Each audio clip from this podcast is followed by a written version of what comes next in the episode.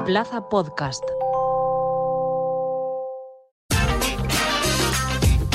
Zona VCF.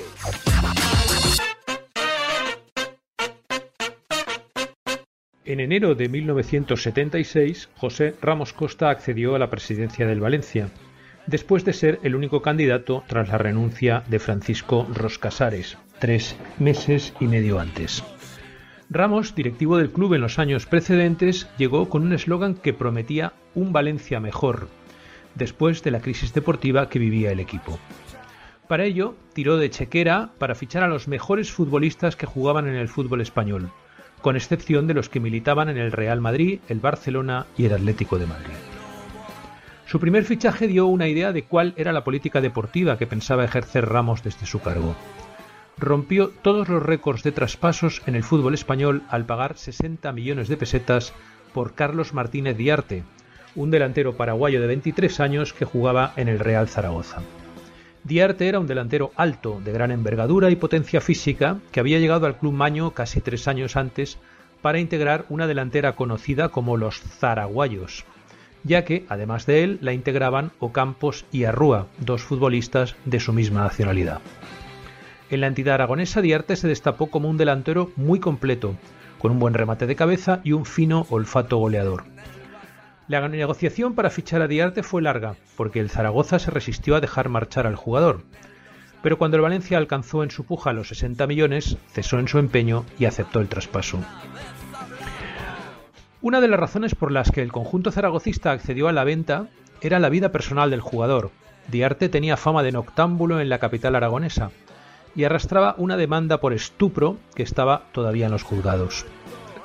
Para los que no son duchos en el lenguaje judicial, el estupro es un delito que comete quien mantiene relaciones sexuales con una menor valiéndose de su superioridad moral y física, aunque haya consentimiento por parte de ella.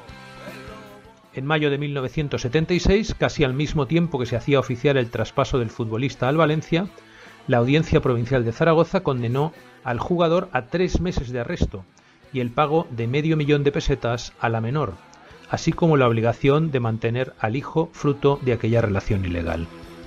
Un indulto general decretado por el gobierno tras la muerte de Franco lo libró de pasar por la cárcel, aunque no de sus obligaciones económicas. A Carlos Diarte lo llamaban el lobo por su voracidad en las áreas contrarias. Su llegada a Valencia causó una enorme expectación, mucho más, por ejemplo, que la de Kempes, fichado de Rosario Central por menos de la mitad de lo que había costado el paraguayo tres meses más tarde el Lobo respondió a la atención mediática y popular con un arranque de temporada prodigioso.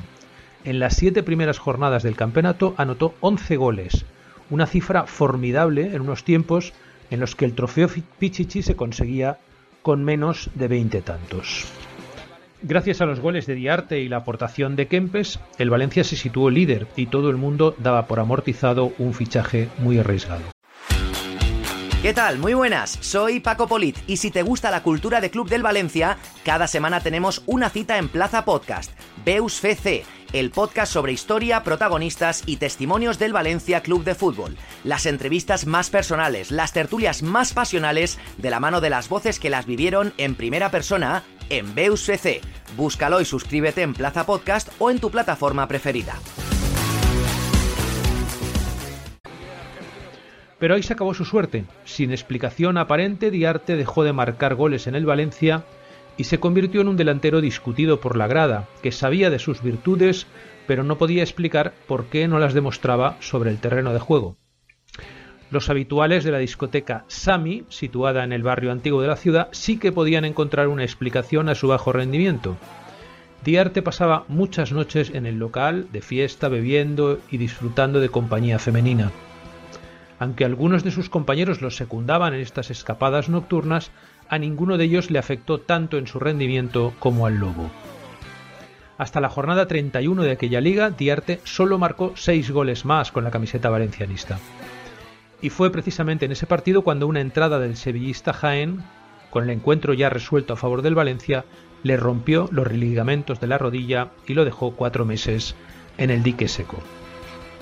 Nunca volvió a ser el mismo, Aquella temporada en la que rindió de más a menos fue la más gloriosa para el Lobo, tanto en el plano profesional como en el personal. A la temporada siguiente, Diarte siguió siendo el delantero centro del equipo, pero su rendimiento fue muy inferior.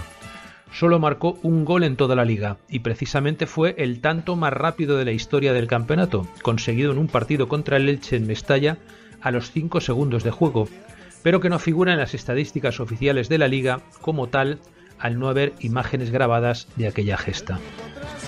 Todavía permaneció una temporada más en el Valencia, aunque con la pólvora mojada, pues en la 78-79 anotó de nuevo un solo tanto, pese a que contribuyó con uno de sus goles a la histórica eliminación del Barcelona en Mestalla en partido de octavos de final de la Copa del Rey. Diarte marcó el primer tanto de aquella legendaria remontada.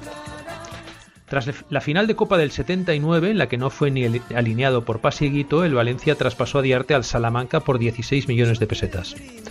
Una temporada más tarde se marchó al Betis, su último club en España, donde recuperó de su, olfato goleador y en el que jugó tres campañas. Tras su aventura bética fichó por el Saint-Étienne francés y acabó su carrera en el club en el que la inició, el Olimpia de Asunción. Tras su retirada en 1987 volvió a Valencia, donde durante unos meses fue ayudante de Roberto Gil en el banquillo valencianista. Fue el comienzo de una modesta carrera como entrenador que lo llevó a equipos como el Alginet, el Salamanca o el Nastic de Tarragona.